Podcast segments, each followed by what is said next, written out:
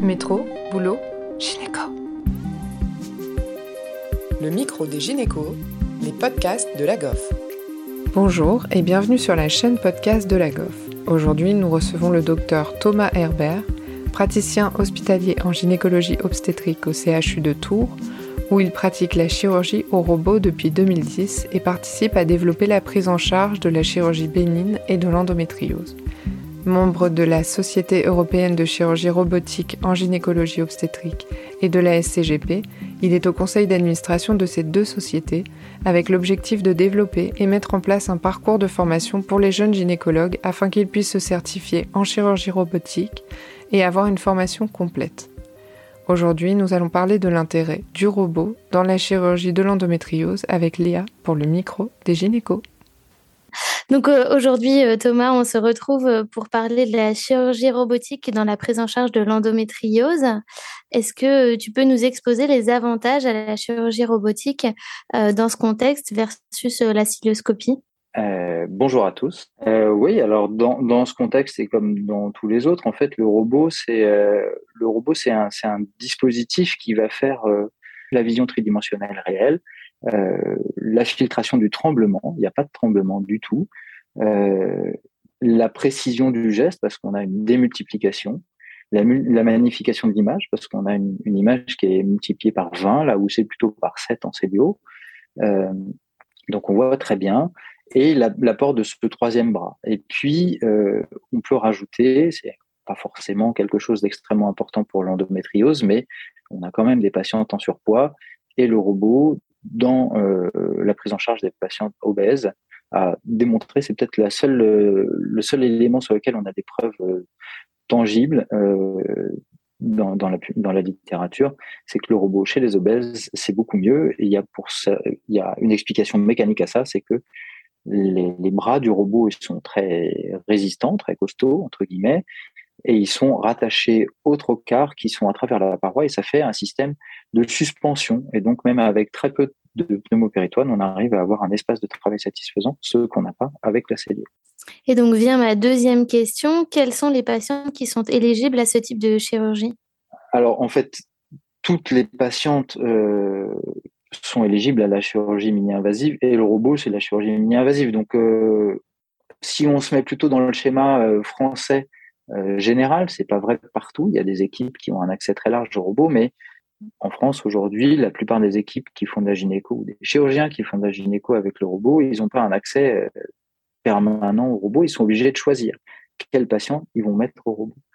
Euh, donc, je peux parler de l'expérience du CHU de Tours, là où je travaille, où on a un accès malheureusement limité et où on est plusieurs chirurgiens maintenant à faire de la chirurgie robotique. Euh, et donc, on est obligé de choisir euh, quels sont les cas les, plus complexes. En fait, parce qu'on a ces avantages techniques dont j'ai parlé juste avant, on va pouvoir faire des choses plus difficiles. Et donc, on va, quand on a notre, notre RCP d'endométriose, on dit, bah, ça c'est plutôt robot, ça c'est plutôt.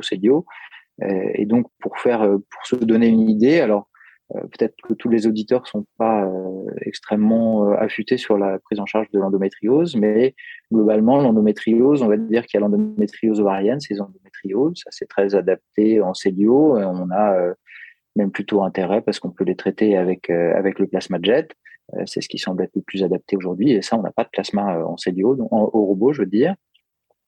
Euh, donc ça, c'est pas forcément l'indication principale. Après, on a l'atteinte euh, superficielle, c'est les dépôts d'endométriose au niveau du péritoine, qui sont des prises en charge qui nécessitent une formation, mais qui sont pas extrêmement compliquées techniquement. Euh, et ça, ça se fait très bien en cellio. Et puis on a l'endométriose profonde, et dans l'endométriose profonde, on a euh, un peu tous les tous les éléments. La grande majorité sont les endométrioses avec une atteinte digestive, qu'elle soit superficielle ou profonde. Et puis après, on a les atteintes du compartiment antérieur avec euh, l'atteinte vésicale. Tout ça, c'est quand même plus facile avec le robot parce qu'en fait, on est assis. La différence entre la cellio et le robot, euh, c'est euh, manger un plat de nouilles chinoises avec des baguettes debout, un œil fermé. Ça, c'est la cellio. Et le robot, c'est manger euh, les mêmes nouilles chinoises avec les doigts assis, les deux yeux ouverts. C'est vachement plus facile en fait, et puis ça fait moins mal. Euh, et, donc, ben, quand on fait quelque chose de difficile, c'est plus facile avec le robot. Donc, les localisations les plus techniquement difficile à traiter en endométriose, c'est l'endométriose postérieure avec l'atteinte digestive, mais ça, Quand c'est médian, en célioscopie, on a, en France, on a, beaucoup de chirurgiens extrêmement, chirurgiens, chirurgiennes, hein, extrêmement talentueux, euh, qui font des choses hyper compliquées en célioscopie, mais c'est pas malheureusement c'est pas tout le monde ne peut pas faire ça. C'est réservé aux gens qui sont vraiment, euh, j'allais dire câblés pour faire cette chirurgie-là. Il y a des gens qui ont un talent inné pour faire la chirurgie célioscopique. On en connaît des, des, des gens qui font euh, aujourd'hui, si je cite une personne comme Horace Roman qui, qui, a fait beaucoup pour la pour le développement de la prise en charge de l'endométriose en célioscopie, fait des choses incroyablement complexes.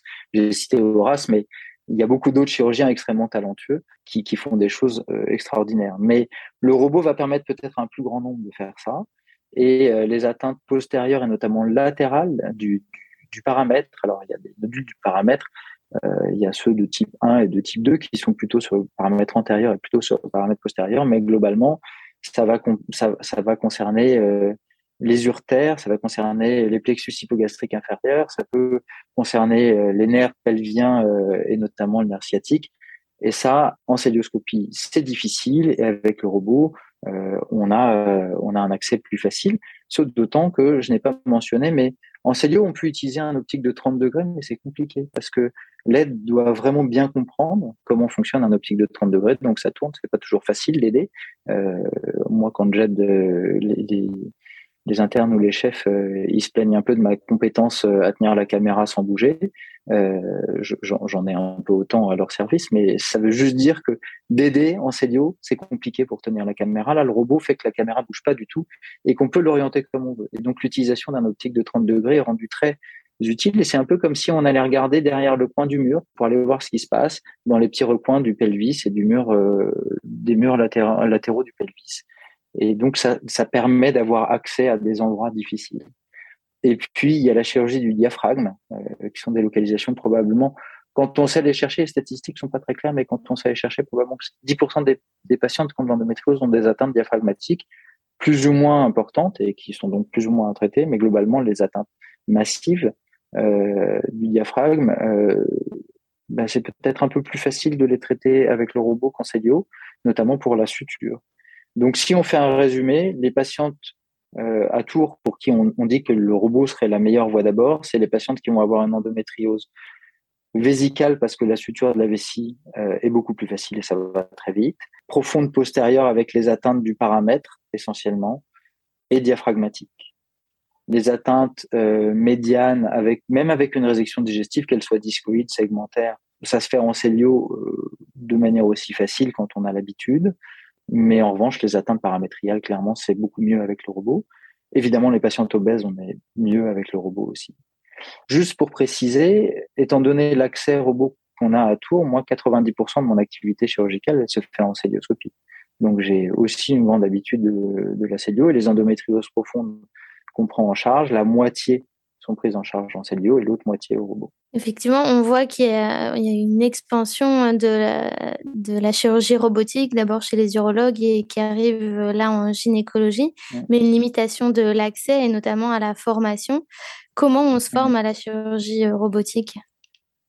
Ben, C'est la grande question et c'est le, c'est aujourd'hui plein de gens travaillent sur ce sujet parce qu'on est bien conscient que, d'une part, pour former les, nos, jeunes collègues, il faut qu'on puisse leur offrir quelque chose qui soit cohérent. Euh, il y a une évolution dans le, dans le paradigme de formation, c'est-à-dire qu'avant, on était et on est encore un peu dans euh, je te montre et tu fais. Euh, ça, ça n'a pas évolué depuis la fin du 19e siècle. Euh, c'est Alstedt qui a développé ce, ce, processus-là et c'était 1892, un truc comme ça. Donc c'est vieux quoi. Et on n'a pas beaucoup évolué. Et on a maintenant des éléments de preuve qui nous permettent de dire euh, on peut former quelqu'un de manière très efficace par euh, des phénomènes d'apprentissage progressif qu'on appelle le proficiency based progression. Alors c'est de l'anglais, je suis désolé. C'est en gros c'est la progression basée sur la compétence. Pour chacune des étapes, on va évaluer à chaque fois la compétence de l'apprenant. Et une fois qu'il a complété cette étape, on va pouvoir aller plus loin. On sait qu'on peut appliquer cette formation pour tout type de choses, pour tout type d'actes techniques, pour la pose d'un cathéter, pour la pose d'un pacemaker, pour la pose euh, d'une voie centrale en anesthésie, mais pour la chirurgie, ça marche. Euh, et on est en train de créer ce système-là pour l'hystérectomie célioscopique, mais surtout robotique. Donc ça, c'est un projet européen. Donc l'idée, c'est de modifier le module, le, parcours de formation par la technique. On, sait aujourd'hui que sur trois jours, on va pouvoir former une personne avec comme enseignant ou comme encadrant quelqu'un qui n'est pas forcément un chirurgien très chevronné, mais qui a en revanche suivi ce parcours de, progression basé sur, euh, sur la, la, compétence. Donc en gros, un chef de clinique qui a fait ça, parcours-là, il va pouvoir former ses internes en étant plus pertinent que le super chirurgien euh, réputé mondialement qui va dire je te montre et puis après tu fais. Parce que euh, ça respecte pas toutes les étapes et c'est pas toujours facile. Vous voyez bien en tant qu'interne que de temps en temps vous êtes avec des, opérateurs, opératrices euh, qui sont au-dessus du lot, puis on regarde ce qu'ils font, puis on dit putain j'ai rien compris. Et l'opérateur, l'opératrice en question, bah, ça fait 20, 30 ans qu'il fait ce métier-là, qu'il a fait sa courbe d'apprentissage et il a oublié les difficultés par lesquelles il était passé, donc il a du mal ou elle a du mal à se mettre euh, au niveau euh, de l'apprenant. Et c'est ça qui fait que ça marche pas toujours très bien. Alors que quand on reprend toujours un processus équivalent, euh, on fait toutes les étapes nécessaires. Donc ça, c'est l'idée générale. Et pour rentrer dans le détail de comment on se forme en chirurgie robotique, ben, le défi, c'est de l'accessibilité à la machine. Autant en, en, célioscopie ou en chirurgie ouverte, quand on a accès au bloc opératoire, euh, ben on dit à l'interne, vas-y, je te laisse faire un bout. Euh, si tu connais bien la procédure et que tu connais bien le dossier, parce qu'on va dire que c'est donnant-donnant, mais c'est comme ça qu'on fait. Mais là, on est dans le, je te montre et tu fais.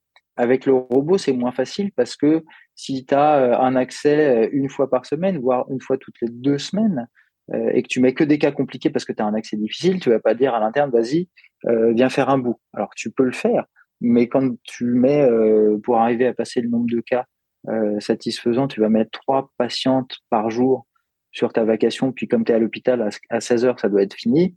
Euh, c'est difficile de laisser nos internes ou nos chefs ou nos assistants euh, venir passer une demi-heure, 45 minutes pour faire le geste dans des conditions de sérénité satisfaisantes pour l'apprentissage. C'est-à-dire que si tu dis mes internes me détestent parce que je leur dis tu tant de temps pour faire ça. c'est pas très sympa en fait comme manière d'enseigner. Alors c'est, ça dépend si c'est fait de manière bienveillante ou pas. Alors j'essaye d'être bienveillant, ils diront sûrement des choses différentes, mais euh, en tout cas, pour donner accès au robot à, nos, à nos jeunes collègues, c'est difficile. Et donc il faut réfléchir à autre chose.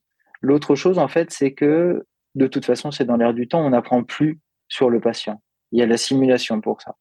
Et le robot est un excellent euh, outil pour avoir accès à la simulation. La plupart des hôpitaux qui sont équipés de robots ont un simulateur derrière.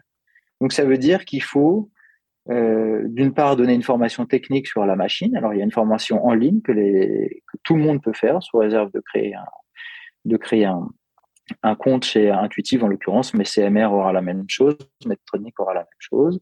Donc faire un apprentissage en ligne pour savoir comment ça marche le robot, prendre du temps pour montrer comment ça marche avant la première intervention. Donc au début du semestre, on essaye de prendre des internes et de leur faire une heure d'enseignement sur la machine en disant bah, le robot c'est ça, les boutons ils sont là, ça sert à ça, ça marche comme ça. Et après, vous avez accès open bar au simulateur. Donc il faut créer un compte pour chacun. Et maintenant, il y a même la possibilité de suivre en ligne la progression de son équipe. C'est-à-dire qu'on peut donner euh, aux internes un programme d'exercice à faire et il faut qu'ils le complètent.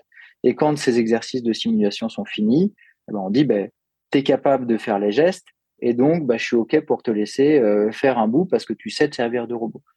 Ça, c'est le parcours euh, idéal euh, dont on rêve. En pratique, il y, y, y a des difficultés parce que le simulateur, il est disponible quand le robot fonctionne pas, donc ça veut dire que l'interne ou que le chef doit, ou que l'apprenant d'une manière générale, doit aller en dehors des heures de travail, faire sa simulation, c'est-à-dire tôt le matin ou après avoir fait la visite, etc. Donc ça demande un effort. L'idéal serait qu'on ait des simulateurs, ça existe, qui sont pas sur le robot et qui permettent euh, de le faire sur des heures de formation, parce qu'aujourd'hui on est beaucoup dans la discussion du temps de travail des internes. on se doit de respecter ça. Peut-être qu'il y a une évolution des mentalités et des souhaits de vie de chacun, et il faut les respecter. Probablement que la génération qui dit que ben pas passer 90 heures à l'hôpital par semaine euh, n'a pas tort. Euh, et peut-être que d'avoir du temps de formation sur du temps de travail, c'est bien. Alors c'est une équation qui est compliquée à gérer. On est tous en train de, se battre pour trouver la bonne solution et le bon équilibre. Mais en tout cas, la simulation, c'est la solution. L'accès au simulateur, c'est la difficulté aujourd'hui. Mais l'apprentissage de la chirurgie robotique aujourd'hui passe par la simulation. Donc en gros, euh, pour se former, il faut faire un effort personnel, c'est la première chose. Euh, il faut le vouloir. Euh, faut que l'équipe qui vous encadre vous donne le temps de le faire, mais il faut savoir que parfois le temps c'est difficile à trouver et que si on veut faire euh, de l'apprentissage, parfois ça passe par du travail perso qui se passe en dehors des heures de boulot. Je crois qu'aujourd'hui c'est difficile de faire sans. On peut pas dire euh, mon travail il commence à 7h30 ou 8h et puis il finit à 17h. C'est compliqué dans nos métiers de pas faire du temps de travail perso, surtout ce d'autant que notre parcours de formation, les études médicales, elles ont appris à travailler beaucoup. Donc il faut trouver un bon équilibre, mais il faut pas penser que ça s'apprendra sans faire d'efforts perso. C'est la première chose. La deuxième chose, c'est de l'assimilation, de l'assimilation, de l'assimilation.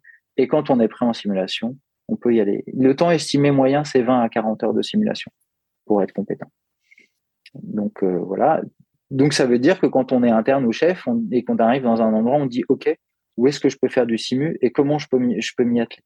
Donne-moi des codes et je vais en faire. Et quand tu as fait tes 20 ou 40 heures de simulation, euh, tu es prêt à faire une chirurgie. Hein. Quand tu as fait 40 heures de simulation sur le robot, tu sais faire une hystérectomie, si tu connais les temps opératoires. Pas forcément hyper vite, peut-être qu'il faut pas qu'elle soit compliquée, mais tu sais faire. Donc le chemin d'apprentissage aujourd'hui, c'est ça. Et pour aller plus loin, il y a, euh, on en parlait tout à l'heure avant euh, de mettre en place le, de, commencer l'interview, il y a des, il y a un parcours de formation qui existe. Alors soit au sein du GZA, le GZA c'est la plupart des internes de gynéco en France, ils connaissent ça parce que c'est ce qui se fait à Clermont-Ferrand au CICE. C'est les étapes du GZA. Le GZA, c'est euh, c'est un consortium de sociétés savantes qui fait l'hystéroscopie, la célioscopie et maintenant euh, la robotique. La société savante s'occupe de la robotique, c'est la Société européenne de gynéco en robotique, la CERGS. Mais il y a un parcours euh, indépendant si on veut pas faire l'hystéroscopie, la célioscopie et qu'on veut faire juste le robot. Et ça, ça se fait par le biais de la CERGS. Donc, il y a euh, toutes les données, elles sont disponibles en ligne sur le site de la CERGS. Donc, c'est sergs.org, S-E-R-S-G-S.org. Et euh, les parcours aujourd'hui, les parcours, c'est euh, de faire une formation en ligne, de faire de l'entraînement de simulation euh, à l'hôpital ou dans le centre de simulation, et puis euh, de venir faire l'examen, où en gros l'examen, il va y avoir trois, euh, trois lectures, trois cours de 15 minutes sur euh, l'hystérectomie, les indications générales de la, chirurgie robotique en gynéco et sur les procédures d'urgence. Qu'est-ce qui se passe? Comment tu fais quand tu as fait un trou dans la veine cave pour retirer le robot et convertir? S'il y a une méthode, à, il y a une méthode à respecter et puis c'est comme tout dans l'urgence, il faut savoir faire avant. Donc il y a des lectures sur ces trois sujets-là. Il y a euh, quelques QCM, mais c'est plus pour la forme. Et puis surtout, il y a une évaluation sur sept exercices qui correspondent à l'évaluation des, des, compétences nécessaires pour faire de la chirurgie robotique. Euh, et ça, ça se fait sur simulateur.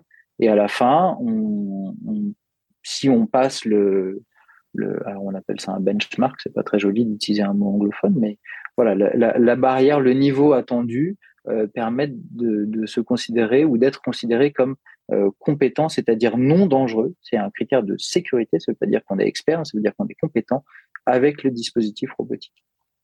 Et après, pour les gens qui veulent pousser plus loin parce qu'ils vont développer une pratique de chirurgie avancée en gynécologie euh, vont avoir accès à un robot, ben, il, y a un deuxième étage à la fusée, niveau 2, où il va y avoir un, un cours. Alors, c'est des cours orientés chirurgie robotique sur des thématiques différentes qui sont organisées régulièrement.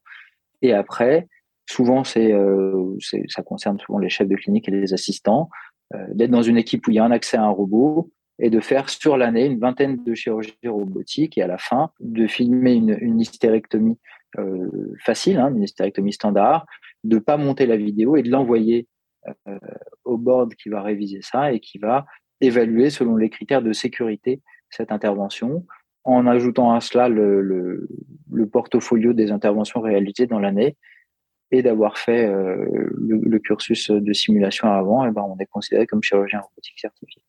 Voilà. Ça c'est le parcours complet pour arriver à être euh, considéré comme un chirurgien robotique, mais quand on est pour les adhérents de la GOF, on est surtout chez les, chez les internes et les, et les jeunes chefs. euh, le parcours va vraiment passer par la simulation pour rentrer dans la chirurgie robotique.